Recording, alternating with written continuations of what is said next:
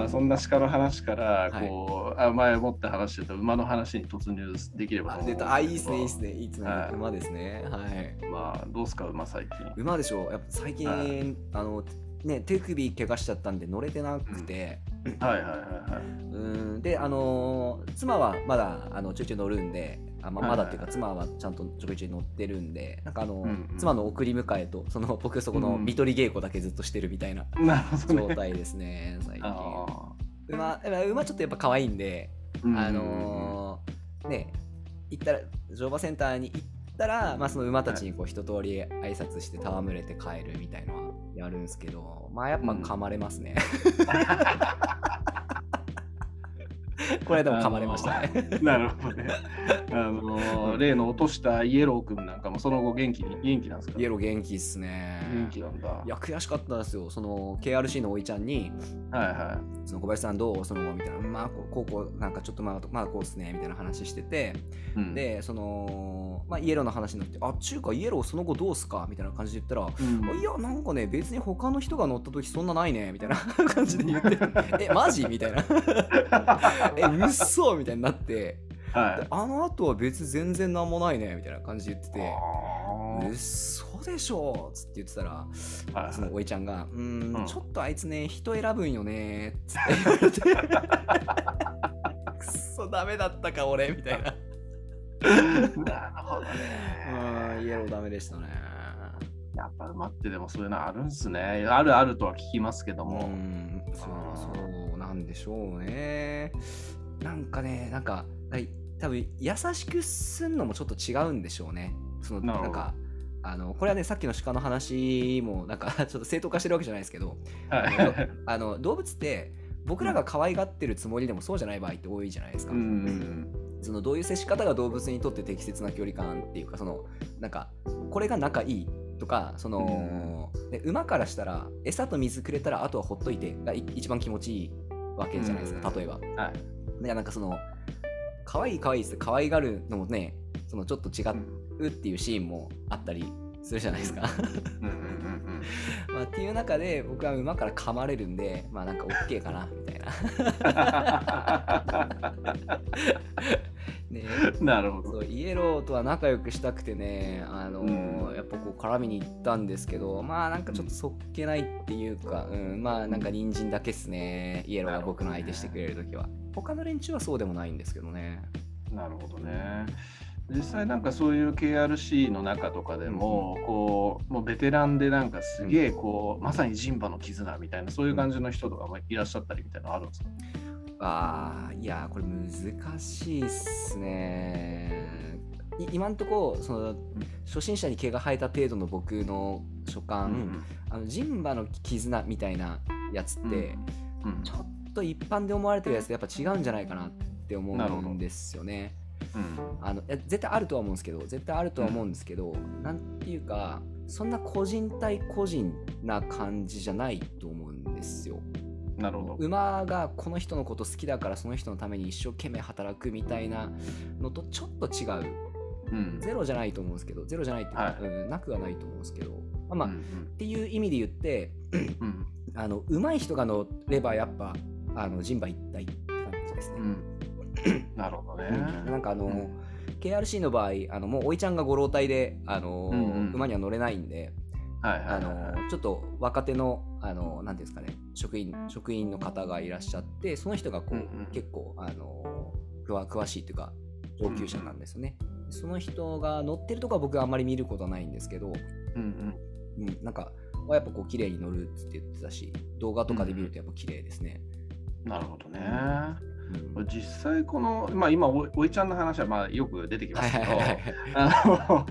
この KRC 乗馬センターっていうのは、はい、そのおいちゃんがもうなんか結構長長いことこれ続いてるって書いてありますけどそ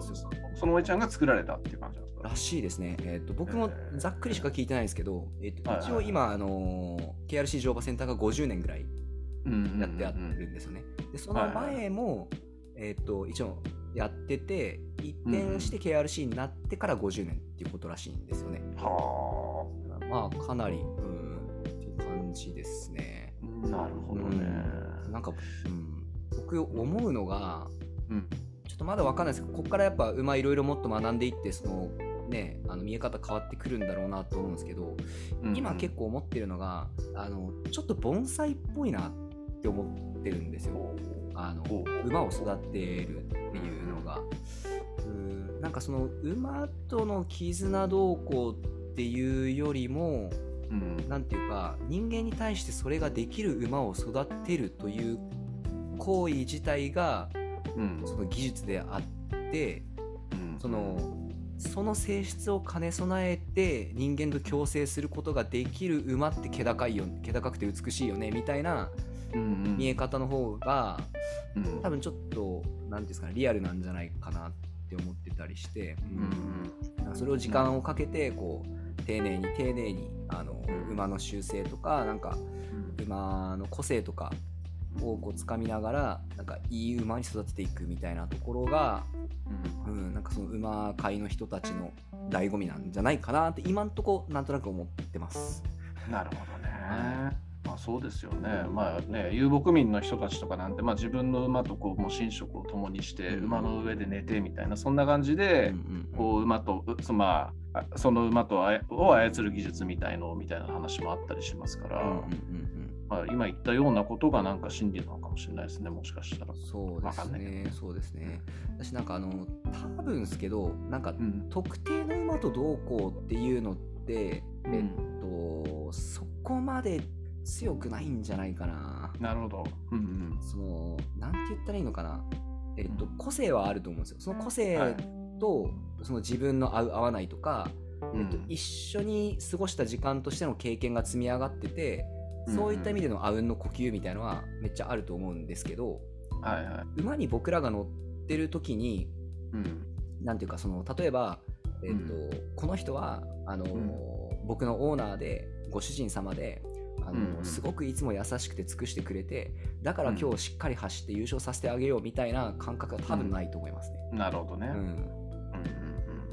ただやっぱり乗馬し始めてあの馬術とかね、うんいっぱいこう見るようになったんですけどうんうん。はい。やっぱそれでもやっぱあの、一流のプレイを見てると、やっぱ馬も気持ちよさそうなんですよねその。うん、ただ命令されただけでこれはしないでしょっていうような動きとかがめっちゃやっぱあったりとかすると思うんで、うん、やっぱこう馬をこう気持ちよく走らせたりとか気持ちよく馬にこうプレイさせれる技術みたいのもあのあるんだろうなっていう。なるほどね。うんうんやっぱ人間側の方っていう感じってことですかね、そこ。そうですね。いや、これどっちもですね。なんか、うわ、これ、まあちょっとじゃあ、いろいろ語ってみていいですか？馬。えーっと、どっから話そうかな。馬の、そうなんか、調教みたいなところの話が多分、多分ですけど、その馬のことを理解するために結構重要で、うん。多分ですけど、えっと、馬に乗るじゃないですか馬に乗ってること自体もなんか調教なんですよねはい。なんですか、まあ、調教の過程で馬に乗るとかいう話じゃなくて調教された馬に例えば僕が、えっと KRC 乗馬センターの、えっと貸してくれる馬にはい乗るっていうのも、ある意味その馬の調教に僕も、あのー参画してるみたいなうん。なるっていうのをすごく思うんですよね。はい。っていうのも、えーっと、これ、これはですね、あの馬の心っていう本を読んだ時にですね、かなりちょっと深く書いてあったんで、さらっと説明するのすごく難しいんですけど、説明したいのかな？馬ってですね、あの、うん。グループ脳みその機能的にあの、うん。グルーピングみたいなのがすごく人間に比べて弱いっていう感じなんですよね。でどういうことかっていうと例えば僕が馬の前に現れた時に、えっと帽子をかぶってる僕と帽子をかぶってない僕は、うん。えっと別のものとして認識してる可能性が高いっていうのがそのはいはい脳の仕組み的にそうなんですね。うん。なであれば例えば僕が馬に乗った時にあいつが乗ってるっていうようなその、うんグルーピングが結構難しいはずなんですよ。はい。なんで乗られた感触的にうんあなんかこの感じ覚えてるとかだと思うんですよね。うんうん。あなんかこの感じ前あったなみたいな あこいつ多分前乗ったことあるななんか思い出したみたいなぐらいでしかないはずなんですよなるほど。その馬の脳の話をあの深く読んでみたところっていううん。一応その馬の心っていう本にもそういうふうに書いてあるって感じなんですけど、はい。で、でした時に、えー、と例えば僕が乗るのとみそさんが乗るので、えー、と足の長さ、体重、えーと全然違うと。で要は僕らが誰かをこう肩車する時とかを思い浮かべるといいと思うんですけど、はいはいえー、と誰を肩車するかって全然違うじゃないですか。でその状態で歩けと言われると。で,、はいで例えばこう右肩をポンポンって右肩を叩いたら右に曲がれっていう合図ねみたいな左肩を叩いたら左に曲がれっていう合図ねっていう条件のもとに肩車したとしたら乗る人によって叩き方全然違うはずなんですよね。はいはい。うんで馬にとっては、えっとつまり僕が右肩を叩くのとみそさんが右肩を叩くのが、えっと同じものだっていうグルーピングができないはいはいはいはい。ので経験則に従ってなんとなくこうかなっつってうん。その動くみたいなことしか基本的にはできないっぽいんですよ。はい。ででなおかつその誰が乗ってるかっていうのをそんなに判別できてないと思うんですね、おそらく。でその乗られた時の感覚とかであこうかなみたいななんか前こうした時うまくいったなとかうんなんかあの時の感じにちょっと似てるなぐらいで動いてるっていう、うんえー、と状態でしかもしかもむちゃくちゃその精度が高いらしいんですよ馬なんていう言い方したかなこうえっ、とわちょっとごめんなさい言葉忘れちゃったんですけどはいはい。自分の体の感覚、体と体に接するものを敏感に感じ取る感覚、まあ、つまり。えっと、最たる例でうん。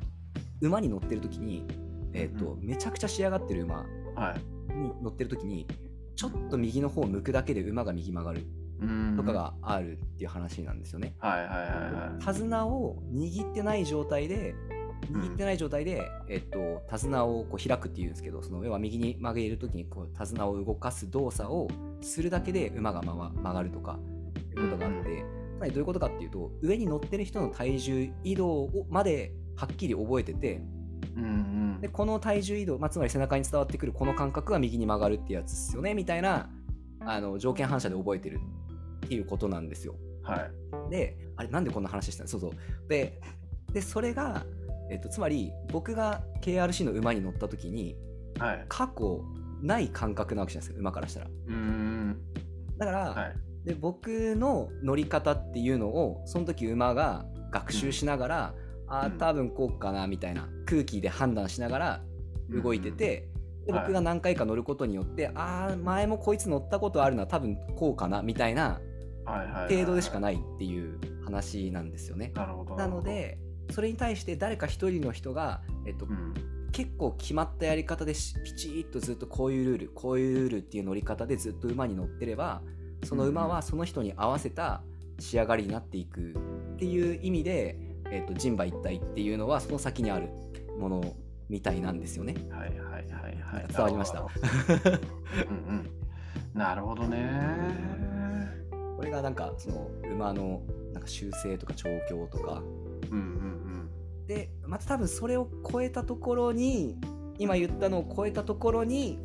うん。あの絆があるんだと思うんです。なるほどね。だからこう、うん、単純に仲いいとか可愛いとかいつも一緒にいるから絆があるとか、うんそういう話ではなさそうですね。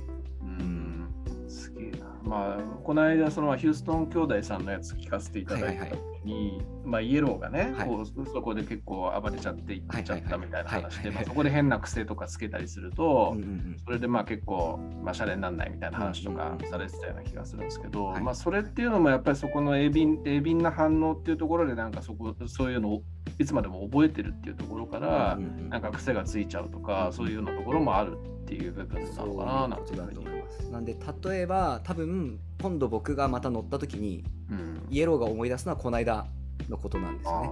ああれこいつなんかあったなみたいな。こいつが乗った時なんかひでえことなった気がするなみたいなのを乗った時初めて多分イエローが思うと思うんですよね。なね なんで次乗るの結構怖いんですよ。いやー面白いな馬って。いやなんか僕競馬が好きなんですけどこう競馬のジョッキーとかでも、あのなんかすっげえ暴れ馬が得意なジョッキーとか、あと特定の血統の子供の馬でめちゃくちゃ勝たせるのが得意なジョッキーとか、へそういう人とかもいたりするんですよ。へでそれって多分やっぱりその辺の感覚とか馬にとってやっぱりそういうそういう性質の馬にとって心地いい感覚みたいなものっていうのが感じさせやすいみたいななんかそういう技術とか特性持ってるのかなってちょっと今思ったりしましたね。あれでしょうね。まあ、あとですね、結構やっぱやってて思うのが、体格が合う合わないっていうのが結構でかいんですよ。体格？はい。馬と自分の体格が合う合わないっていうのがあって、なるほど。うーん、その、要は、まあ、なんかイメージしてほしいんですけど、人間を肩車してるときに、上のやつがグラグラしてたら、走れって言われても無理じゃないですか。で結構重心がバチッと合ってれば走りやすいんですよね。はいはいはい。うんで例えばその自分の身長より大きいやつを肩車してると絶対重心ぶれるじゃないですか。うんっていうのがあってそのはい体格すごく関係してくるんですよ馬と自分の体格。うんうんうんなんで多分足の長さとかがあると思うんで、い。血統とかなってくるとその辺もあるかもしれないですね。ああ、理由あると思いますね、うん多うん分それ、めちゃくちゃ。いいいい血統っていうか、なんか主流になる血統って必ずこういう体格がこれぐらいみたいなのがああったりするみたいですよね。んだからそれでやっぱりそこと合う人みたいなので、勝ちまくるっていうのはあるのかもしれないですね、もしかしたら。あるかもしれないですね。なるほどね。まあ、ちょっとまだそのそのその程度っていうかねそれ以上深くはちょっと知らないのとやっぱねあのジョッキーの人たちねあの映像で見てるとすごいんですよ。その僕らから見ると、うん。嘘でしょみたいな。どうやって今その馬制したのみたいな。うん。とか結構ねあの競馬の馬ってやっぱり元気がいい馬が多いんで、はいはい。まあなんかうん。ちょっと荒れたりする前提みたいなところが僕らから見るはいとあるんですよね。はい。でそのなんていうかこう馬が言うこと聞かなくてうわーっつってなってる時に一瞬の隙を見てこうスパッて鞭を入れてすぐ手綱持ち帰るとか えー、どうやったの今のみたいな結構かなり次元の高いところにいるなーって思いますねやっぱ挨拶見てると。はあやっぱそういう感じなんですね。いや、面白いわ。こういう、まあ、馬、まあ、競馬好きなんですけど、うんうんうんこういう馬の、本当こういう結構、本当の馬のに接している方と今さ、話したのって初めてなんで、はいはいはいはいはい。面白いですね、めちゃくちゃ。うんああとあの競馬ってーはい、あの僕らに比べるとあぶみの位置がむちゃくちゃ高いんですよ。そうですよね。はいうんであれで乗るっていうのはちょっと僕は考えられないですね。でしかもなんかあれうんめちゃくちゃなんかあのつま先のギリギリのところかなんかにあぶみ乗っけてるのでですねですね。これでよく踏ん張れるなっていう感じで思ったりもうんうんうん見ててしますねあれ。あれはすごいなって思いますね本当に。なんか昔はもっとこう低い位置だったみたいですけどやっぱあれがこうあの乗り方をなんかアメリカにうんうん行って学んで帰ってきた日本人がいるみたいなんですけどうんそれからなんかあんな感じになったみたいです。うん。うーんまあなんかあのまあそうですよねあの重心があの前に行きやすいんで多分馬としてもスピードが出やすいみたいなうんやつなんですよね。まあなんか空気抵抗とかもなんかあの格好の方が受けないっていうのはありそうああですよそうか確かに。スピードの乗るのは僕はちょっと怖いなーいやーまあ普通に結構死にますからね、ジョッキーも。いやそう結構ってことじゃないけど。そうですよね。もうなんか乗っててやっぱ思うのが落ちるぐらいはまだいいんですけど落ちた後に馬に踏まれるともうあきついんですよね。うんやっぱ4、500キロあるし足に鉄ついてるからですね。そうですよね。あら死ぬわと思あれはいます。死にますね。うんうん